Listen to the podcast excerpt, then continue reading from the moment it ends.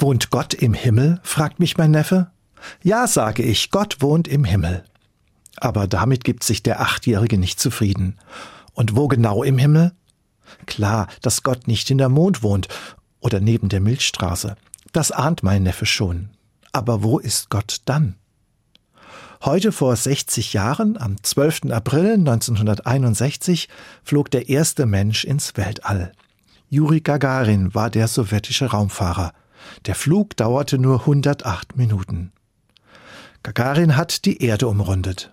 Als er wieder zurück war, hat man ihn gefragt, und hast du dort oben Gott gesehen? Er soll geantwortet haben, ich war im Weltall, aber Gott bin ich nicht begegnet.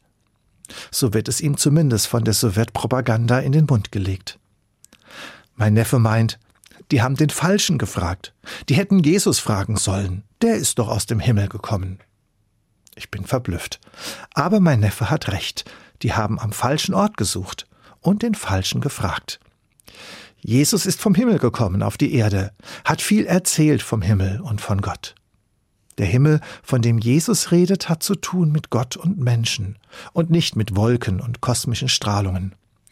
Jesus nennt den Himmel Reich Gottes und meint damit einen Raum, in dem Gott anerkannt und verehrt wird, wo Menschen ehrlich darum bitten, dein Wille geschehe und auch so handeln, wo Menschen Gott lieben, ihren Nächsten und sich selbst.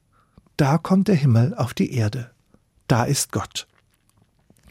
Manchmal spüren wir es, sprechen vom Himmel auf Erden. Dann bekommen wir eine Ahnung, wie es sein wird, im Himmel bei Gott. Nur noch viel schöner.